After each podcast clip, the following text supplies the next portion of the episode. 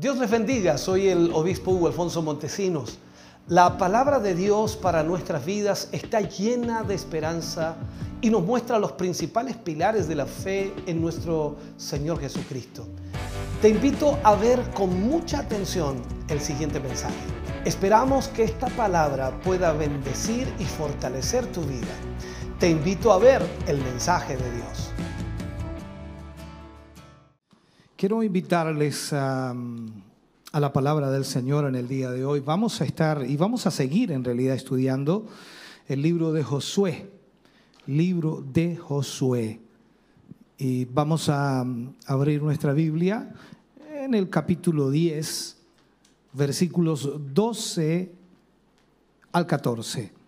Siempre tomamos algunos versículos solamente para eh, poder leer y hablamos eh, dentro del tema de varios otros más y la historia que allí nos muestra, por supuesto. Josué capítulo 10, versículo 12 al 14. Leo la palabra del Señor y lo hago en el nombre de nuestro Señor Jesucristo. Entonces Josué habló a Jehová el día en que Jehová entregó al amorreo delante de los hijos de Israel y dijo en presencia de los israelitas, Sol, detente en Gabaón, y tú, luna, en el valle de Ajalón. Y el sol se detuvo y la luna se paró, hasta que la gente se hubo vengado de sus enemigos. ¿No está escrito esto en el libro de Jacer? Y el sol se paró en medio del cielo y no se apresuró a ponerse casi un día entero. Y no hubo día como aquel ni antes ni después de él, habiendo atendido Jehová a la voz de un hombre, porque Jehová peleaba por Israel.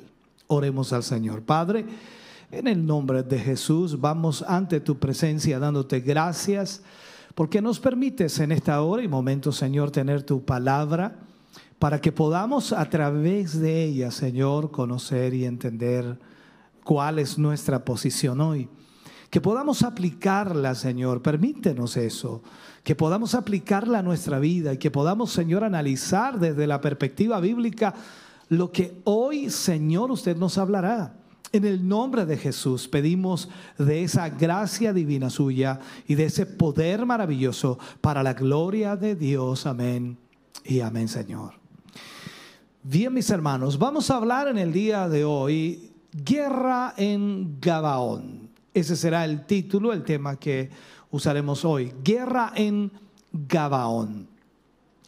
Todas las personas que hemos puesto nuestra fe en Cristo Jesús, todas las personas que hemos creído en nuestro Señor Jesucristo y lo hemos aceptado como nuestro único y suficiente Salvador, se nos ha declarado, hermano querido, una guerra. Y es una guerra abierta. Eh, tenemos una lucha constante y esta guerra es constante. O sea, esto debemos entenderlo. La escritura dice que esta guerra no es contra carne y sangre. Es una guerra que, que se lleva a cabo en el mundo invisible, en el mundo espiritual. El hecho de que sea invisible no quiere decir, por supuesto, que no sea real. Esa guerra es más real que usted mismo. Es una realidad. Tenemos una guerra constante en nuestra vida espiritual. Ahora, en esta guerra eh, está envuelto el mundo, la carne, el diablo. Todo esto está allí y es una guerra constante, como decía. Son como guerrilleros espirituales que están listos para crear derrotas, para crear presiones en nuestras vidas, pero hoy usted y yo, por supuesto, estamos buscando de una u otra manera el no tener derrotas o no ser derrotados en nuestra vida espiritual. Y para ello necesitamos entonces la ayuda de Dios. Las palabras que le dijo el apóstol Pablo a Timoteo nos animan a, no ser derrotados. Recordemos lo que le dijo a Timoteo en primera de Timoteo capítulo 6 versículo 12. Dice, pelea la buena batalla de la fe, echa mano a la vida eterna, a la cual asimismo fuiste llamado, habiendo hecho la buena profesión delante de muchos testigos. Aquí se enumeran dos cosas importantes. Eh, hay más, pero quiero destacar dos cosas importantes de este versículo. Primero, pelear la buena batalla de la fe. Pelear la buena batalla de la fe. Eso es mantenernos en fe. Es una gran batalla. Y yo sé que habrá momentos en que nuestra fe pareciera que desaparece, que nuestra fe pareciera que se está yendo o sencillamente esfumando. Ese es el problema que enfrentamos constantemente. Es como si estuviéramos en una carrera, no sé qué ejemplo poner. Llevas algo en tus manos, llevas una pelota y te la quieren quitar, y, pero usted lucha para mantenerla, usted lucha para retenerla y está dispuesto a llevar eh, aquello hasta las últimas consecuencias sin perder lo que tiene. Esta es una lucha constante, una batalla constante que cuesta mucho a veces mantener. Lo segundo que destacamos en este versículo es echar mano a la vida eterna, echar mano a la vida eterna. Es, es como estar cayendo en un abismo y en la caída de pronto usted logra asirse de algo, logra agarrarse de algo, no sé, de un objeto, una cuerda, una, una raíz de algún árbol. Estoy hablando en ese sentido y usted se toma de ese objeto y no quiere soltarse por nada del mundo, porque sabe que si se suelta va a caer al abismo y se aferra con todas las fuerzas a aquello. Usted se aferra a la vida eterna que Dios le ha dado. Entonces, aquí es donde nosotros tenemos que entender que tenemos esta guerra constantemente. Veamos entonces en la historia de Josué lo que es la defensa milagrosa de Gabaón, la defensa milagrosa de Gabaón. El trasfondo de la acción en este capítulo es tratado eh, de alguna manera viendo la historia que sucedió. Recuerde usted que Josué había hecho un tratado de paz con los Gabaonitas, aunque lo habían engañado, pero Josué decidió respetar ese tratado. Y por supuesto que él no debía haber hecho ese tratado, es una realidad bíblica, ¿no? Pero al haberlo hecho se sintió responsable y se sintió comprometido por ese tratado. En el libro de Josué, capítulo 10, versículo 1 al 5, dice, cuando a Adonisec, rey de Jerusalén, oyó que Josué había tomado a Jai y que lo había asolado, como también había hecho a Jericó y a su rey, así hizo a Jai y a su rey. Y que los moradores de Gabaón habían hecho paz con los israelitas y que estaban entre ellos. Tuvo gran temor porque Gabaón era una gran ciudad, como una de las ciudades reales, y mayor que Jai, y todos sus hombres eran fuertes. Por lo cual Adonisec, rey de Jerusalén, envió a Oham, rey de Hebrón, a Piream, rey de Jarmut, a Jafia, rey de Laquis, y a David, rey de Eglón, diciendo, subid a mí y ayudadme y combatamos a Gabaón porque ha hecho paz con Josué y con los hijos de Israel. Y cinco reyes de los amorreos, el rey de Jerusalén, el rey de Hebrón, el rey de Jarmut, el rey de Laquis y el rey de Eglón, se juntaron y subieron ellos con todos sus ejércitos y acamparon cerca de Gabaón y pelearon contra ella. Cinco reyes oyeron acerca del tratado que Gabaón hizo con Gedeón, o perdón, en este caso con Josué y con los hijos de Israel. Entonces, como estos reyes eran parte de Canaán, ahora se volvieron enemigos, por supuesto, de los Gabaonitas. Decidieron hacer la guerra contra Gabaón. Esto representó un problema para la ciudad, por supuesto, y por tanto la pregunta que nos hacemos, ¿qué es lo que hicieron los residentes de Gabaón cuando supieron que iban a ser atacados por los que antes eran sus amigos. Debemos entender esto en lo espiritual, si lo podemos aplicar. Cuando un pecador, y cuando cualquier pecador, deja de servir a Satanás y deja de servir a su carne y deja de servir al pecado, deja la amistad con el mundo para hacer paz con Dios, y unirse, por supuesto, a la comunión con el Señor, no deben asombrarse si el mundo, si el diablo les odia. Si sus anteriores amigos, en otras palabras, se vuelven enemigos porque ahora ellos quieren tener paz con Dios. Satanás siempre utiliza métodos y por supuesto con tales métodos Satanás a veces descorazona a muchos que están convencidos de que Satanás es peligroso. Y muchas veces los persuade también de ser cristianos porque temen, por supuesto, la situación.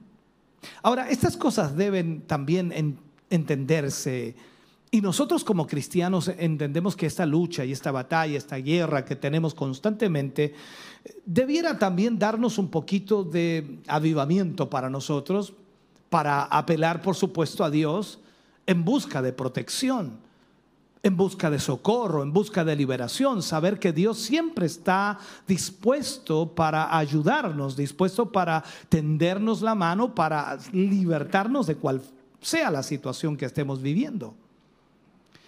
Si miramos en el libro de Josué capítulo 10, versículos 6 al 9, dice, entonces los moradores de Gabaón enviaron a decir a Josué al campamento de Gilgal, no niegues ayuda a tus siervos.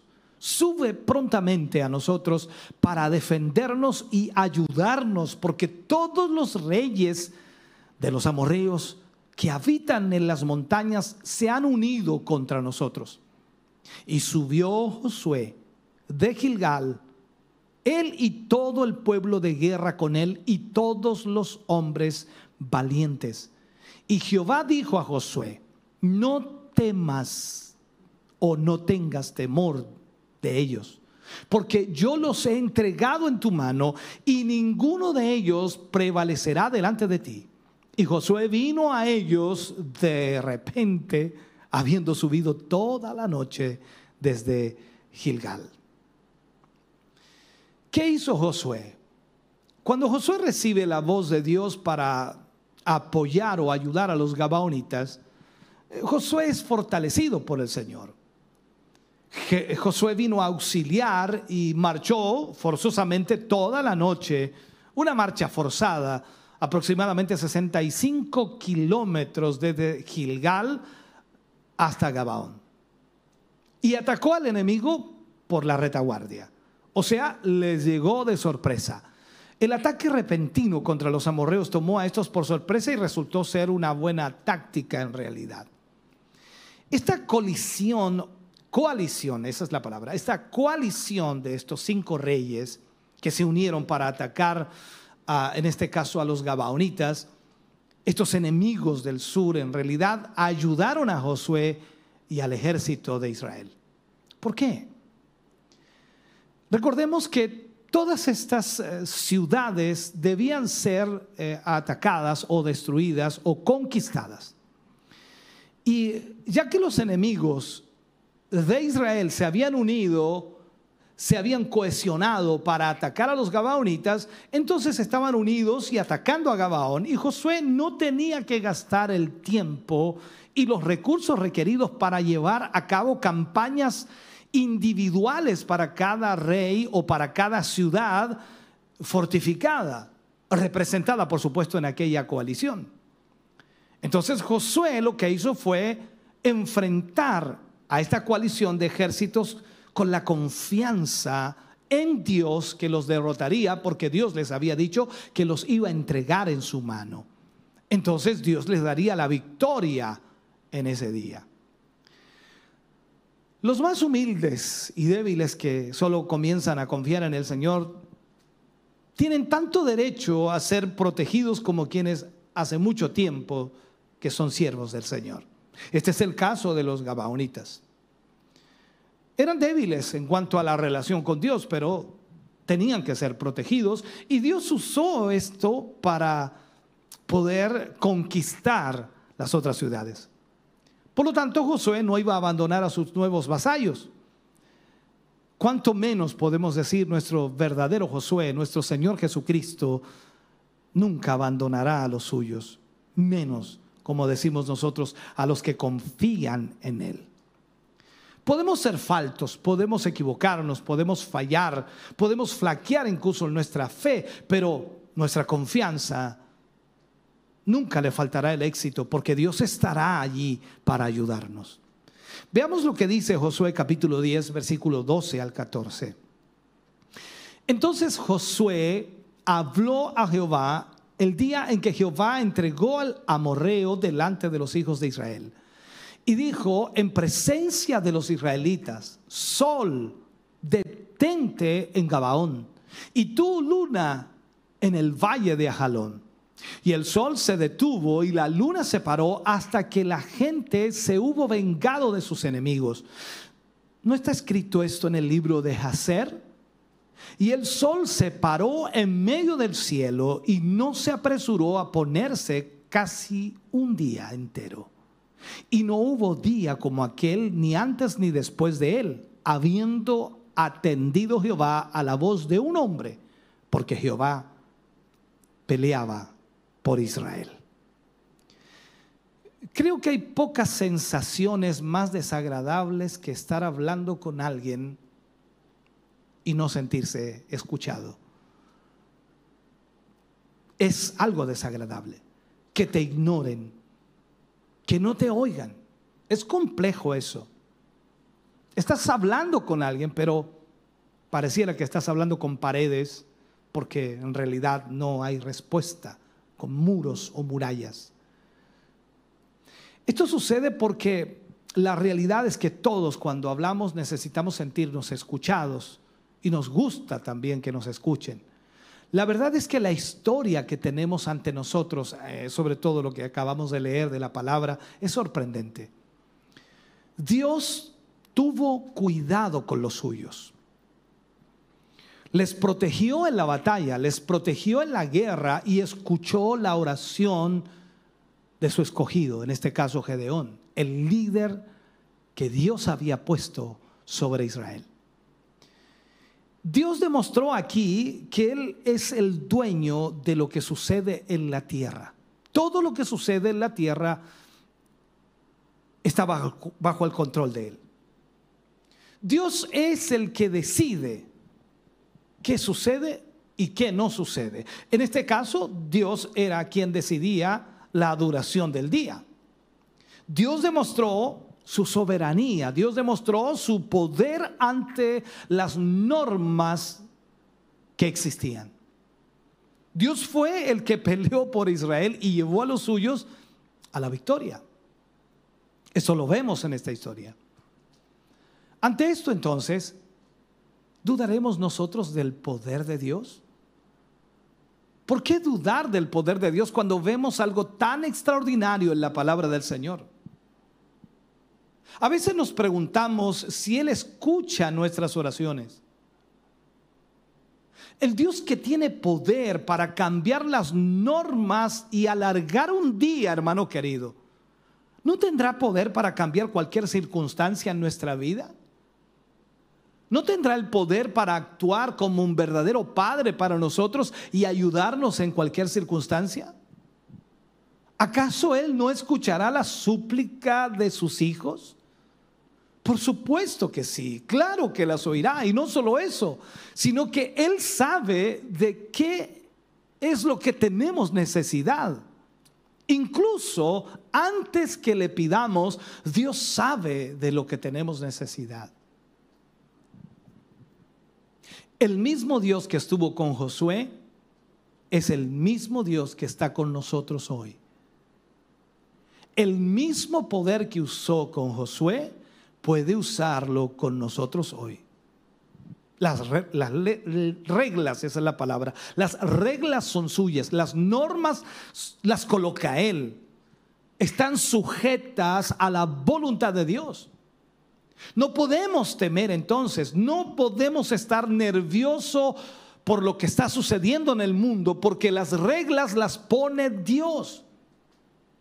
Únicamente debemos descansar y confiar en que Dios traerá la respuesta y nos dará la solución a cada conflicto y problema. Y aún más, claro que sí, Él espera que nosotros confiemos en Él. Y nosotros debemos esperar a que Él actúe y nosotros estar en paz. Dios va a cuidar de sus hijos. Siempre lo ha hecho, siempre lo hará. Dios lo que hizo aquí fue detener, detuvo todo el sistema solar para lograr este milagro. Es extraordinario. El sol se detuvo Dios lo cubrió con una granizada. Eso es lo que puedo decir. Josué quería tener más luz de día para poder luchar, para poder vencer a estos cinco reyes que tenían una coalición para ir en contra de los gabaonitas. Entonces, por eso Dios detuvo el sistema solar y disminuyó el calor del sol por medio de una granizada. La pregunta que nos hacemos es, ¿cómo detuvo el sol? Y más, ¿cómo se detuvo el sol? Por supuesto, en relación con la Tierra, el sol siempre está en un solo lugar. E, es la Tierra la que gira alrededor del sol. Eso lo sabemos. En el colegio nos enseñaron eso.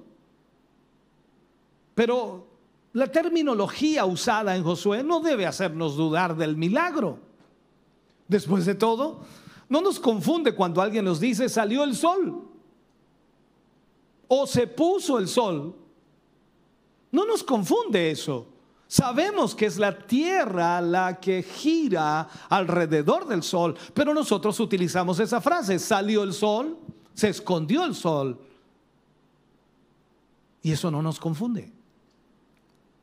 Lo importante aquí es que el día fue prolongado, el día fue alargado. No que Dios haya usado un método determinado para hacerlo, sencillamente hizo algo extraordinario. Se han dado dos explicaciones de la manera en que ocurrió este evento. Primero, una disminución de velocidad de la rotación normal de la tierra le dio a Josué más tiempo según parece indicar, por supuesto, el lenguaje hebreo original cuando vemos lo que dice allí. Y lo segundo, una refracción poco común de los rayos del sol dio horas adicionales de luz.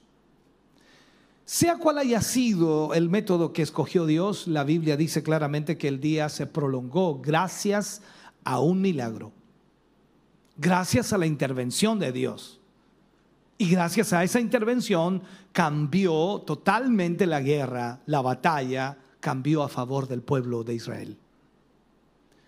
La gran fe de Josué y el poder de Dios que, que por supuesto responde a esta oración, deteniendo milagrosamente el sol para que el día pueda traer la victoria para Israel, porque al ser más largo podían entonces derrotar a sus enemigos.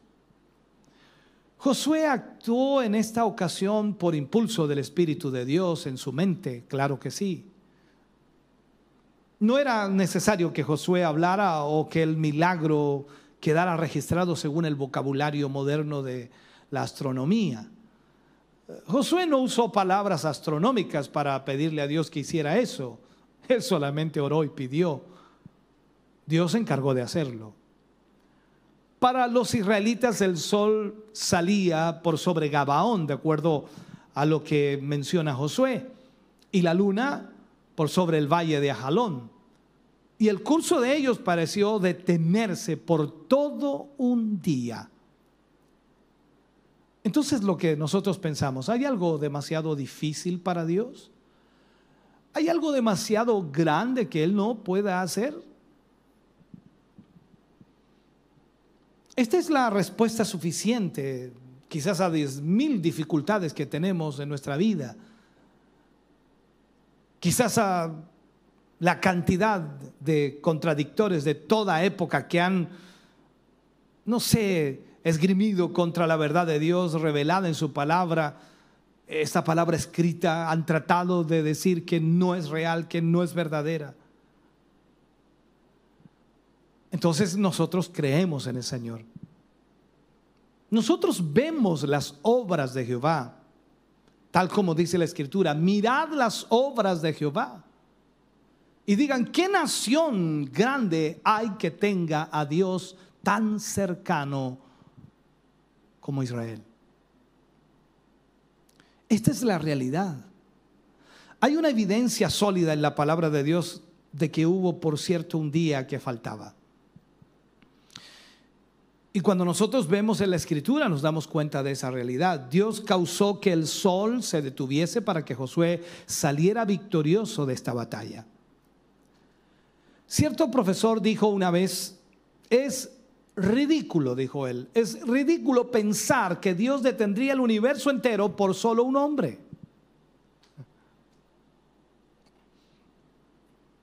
Y puede ser que parezca absurdo para alguien, ¿no? Para algunas personas pero Dios lo hizo. Y eso es lo que el hombre no entiende. La Biblia dice que Dios envió a su Hijo al mundo para morir por los pecadores. Y eso el hombre tampoco lo entiende. Cuando Dios detuvo el sol, manifestó su sabiduría y su inmenso poder. Cuando envió a su Hijo al mundo para hacerse carne y morir en la cruz del Calvario, manifestó su gran amor. O sea, vemos el milagro extraordinario de Dios y nos damos cuenta que no hay nada imposible para Dios. Volvamos a Josué. Josué capítulo 10, versículo 15 al 19. Dice, y Josué y todo Israel con él volvió al campamento en Gilgal. Y los cinco reyes huyeron y se escondieron en una cueva en Maceda y fue dado aviso a Josué que los cinco reyes habían sido hallados escondidos en una cueva en Maceda.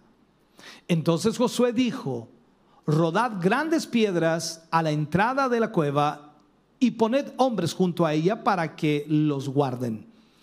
Y vosotros no os detengáis, sino seguid a vuestros enemigos y heridles por la retaguardia o heridles la retaguardia sin dejarles entrar en sus ciudades porque Jehová vuestro Dios los ha entregado en vuestra mano.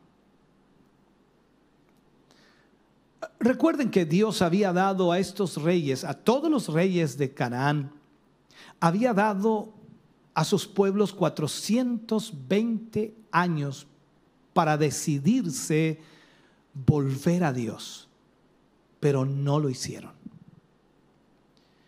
Dios había dado a conocer que estaba dando la tierra a Israel y que salvaría a todos aquellos que se volvieran a él.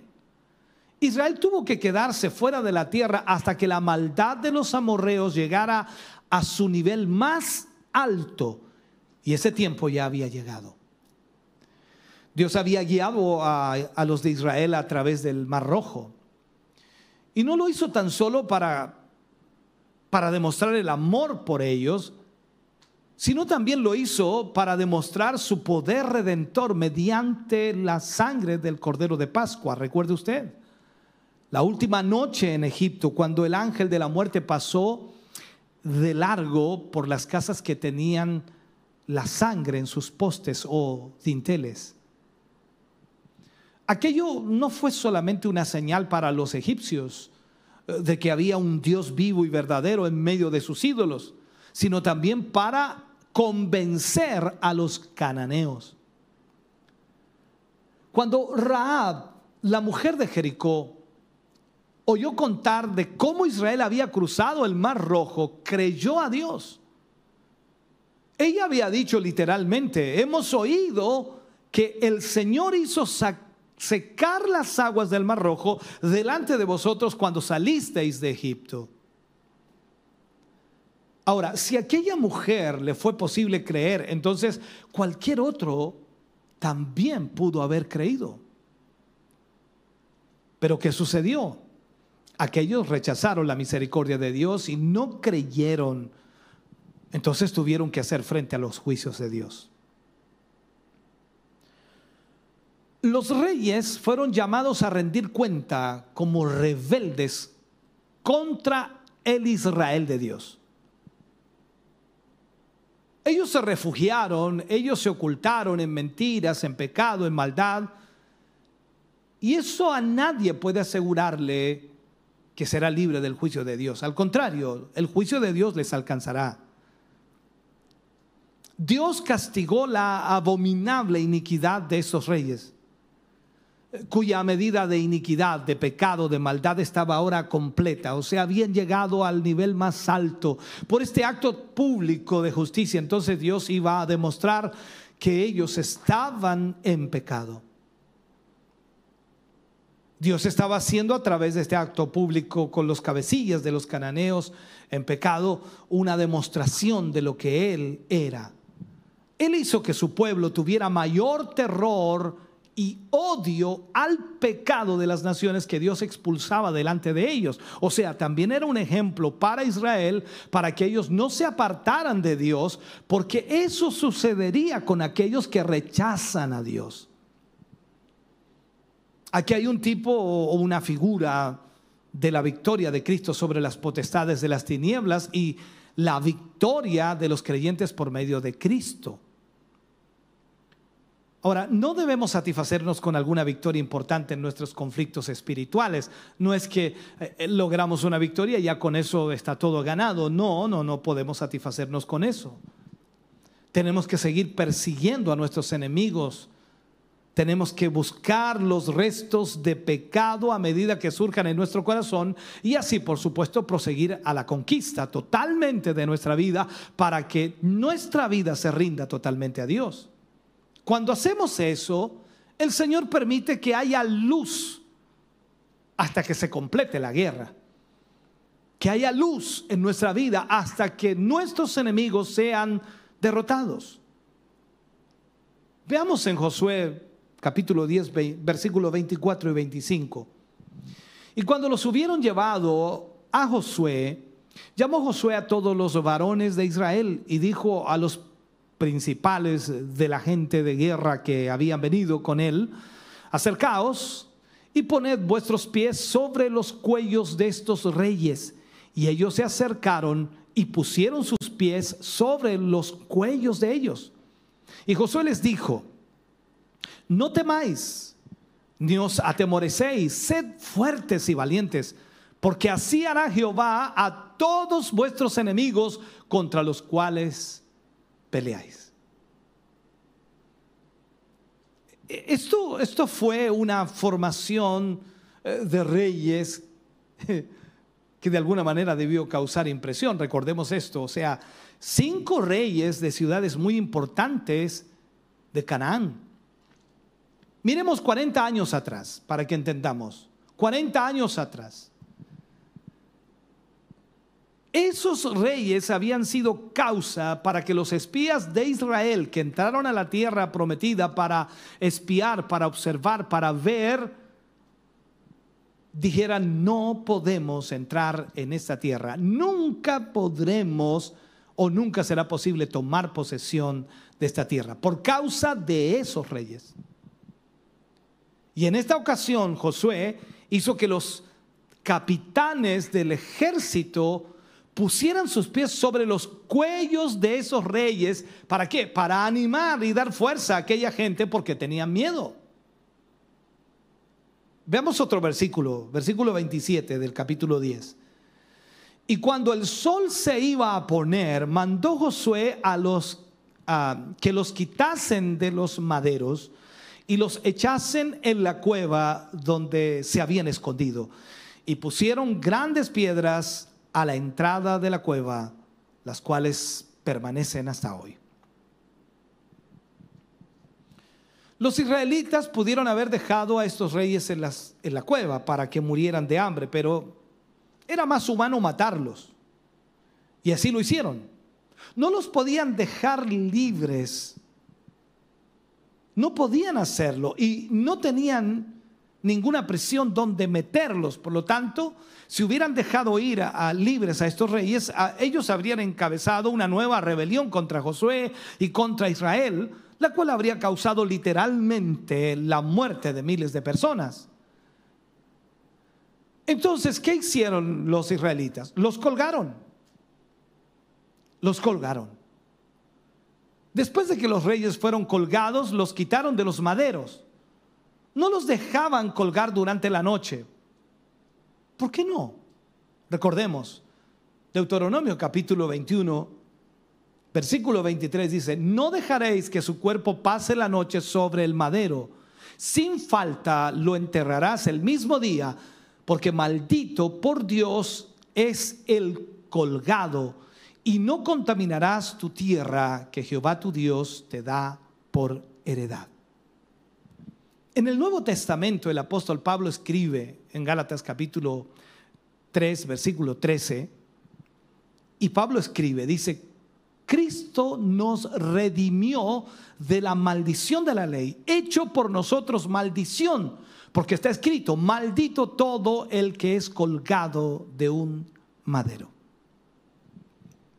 Jesús llevó entonces la maldición del pecado por usted y por mí. Por usted y por mí. Cuando vamos al libro de Josué, capítulo 10, versículo 41 al 43, ojalá esté siguiéndome. Dice, y los hirió Josué desde Cades Barnea hasta Gaza y toda la tierra de Gosén hasta Gabaón. Todos esos reyes y sus tierras los tomó Josué de una vez, porque Jehová, el Dios de Israel, peleaba por Israel. Y volvió Josué y todo Israel con él al campamento de Gilgal. E, es importante destacar que fue Dios quien les dio la victoria y la posesión a los israelitas. E, en el día de hoy, nuestra victoria se halla en Cristo Jesús. La vida victoriosa, hermano querido, consiste en que Él vive en nosotros. Pablo dijo, si vivimos, para Él vivimos. Entonces somos bendecidos con toda bendición espiritual que son, por supuesto, las posesiones que Él nos ha prometido. Aquí nos demuestra Dios a través de lo que sucede en esta historia, su odio hacia la idolatría y otras abominaciones de las cuales, por supuesto, eran culpables los cananeos. Por la enormidad de la destrucción que cayó sobre ellos, nos enseña cuán grande fue la provocación que ellos hicieron en contra de Dios por su pecado. También aquí se tipifica en esta historia la destrucción de todos los enemigos del Señor Jesús. Los que habiendo desdeñado la riqueza de su gracia, dice, deben sentir por siempre el peso de su ira. Lo que dice la escritura es que, y lo que nos muestra es que el Señor luchó por Israel. Y no podrían los judíos o los israelitas haber obtenido la victoria si Dios no hubiera dado la batalla a ellos. Nosotros vencemos cuando Dios pelea por nosotros. Por eso la escritura dice, si Dios es por nosotros, ¿quién contra nosotros? Déjame terminar este mensaje. Vivir en este mundo honrando a Dios y a su palabra requiere de esfuerzo, mucho esfuerzo. Es muy difícil eh, evaluar lo que nos rodea, es muy difícil poder hacerlo eh, tomar decisiones correctas, hacer lo correcto, cuesta, estamos bajo una presión constante. pero también debemos verla como una oportunidad para crecer. O bien una puerta que conduce a una situación desastrosa. Una u otra puede ser. Santiago escribe en el capítulo 1, versículo 5, dice, y si alguno de vosotros tiene falta de sabiduría, pídala a Dios, el cual da a todos abundantemente y sin reproche, y le será dada. Siempre admiramos a aquel que es fiel a su palabra. El Señor es fiel a lo que Él dice. Y es increíble que aunque los israelitas se equivocaron en su análisis de los gabaonitas, los líderes de Israel permanecieron fieles a su voto. Y Dios usó esta situación para conquistar cinco ciudades más. O a cinco reyes más. Ahora, esta característica de permanecer fieles a las promesas o los votos que hacemos, los compromisos que realizamos. Eh, es una característica muy noble, pero muy escasa en este tiempo. Cuando vemos estos eventos reales y también históricos, el cristiano debe sacar una realidad espiritual muy importante en esto. Debe aplicarlo a su vida y entender que Dios siempre estará con nosotros para ayudarnos. Si el enemigo nos ataca, debemos pelear. Jesucristo eh, en la cruz nos dio una victoria global sobre el enemigo y sobre el pecado. Y ahora nosotros tenemos la victoria por Cristo Jesús. Cuando creemos en nuestro Señor Jesucristo durante nuestro andar, hay ocasiones en que guardamos pecados en oculto, en esas cuevas de nuestro ser, eh, en esos escondrijos de nuestro corazón. Tenemos que ser inflexibles con esos pecados, acabar con esos pecados hasta el final, absolutamente con todo. Tal como indica la palabra de Dios y tal como podemos aplicar esta historia de Josué y los Gabaonitas. Debemos crucificar nuestra carne. Cada uno de nosotros debe morir juntamente con Cristo para que el Señor se glorifique en nuestra vida y podamos vivir una nueva vida en el Señor. Hermano querido, cuando vemos la palabra de Dios y la podemos aplicar a nuestra vida, nos damos cuenta de cuán importante es cada suceso en la Biblia. Que no ocurre al azar, que no ocurre por casualidad, sino que todo tiene un propósito y un plan de Dios. Y eso es lo importante, que usted y yo podamos entender lo importante que es la palabra del Señor. Yo espero en esta hora que Dios haya hablado a su vida haya ministrado su corazón y que aplique esta palabra a su vida hoy. Le invito a orar. Padre, en el nombre de Jesús, vamos ante su presencia hoy dando gracias por su inmenso amor y misericordia. Gracias, mi Dios, porque en esta hora y momento podemos hablar a, través de tu palabra al corazón y vida de tantos hermanos y hermanas. Señor, yo te ruego en esta hora que a través de esta palabra tú puedas guiar la vida de tus hijos. Señor, ministrales, dirígelos. En el nombre de Jesús, te damos gracias, Señor, por esta palabra hoy. Y te pedimos y te rogamos tu dirección. Gracias, mi Dios. Amén y amén, Señor. Estamos contentos de que hayas visto y escuchado este mensaje. Creo con todo mi corazón que Dios le ha bendecido. Quiero invitarles a suscribirse a mis redes sociales, donde tenemos contenido que le ayudará a alimentar su vida espiritual.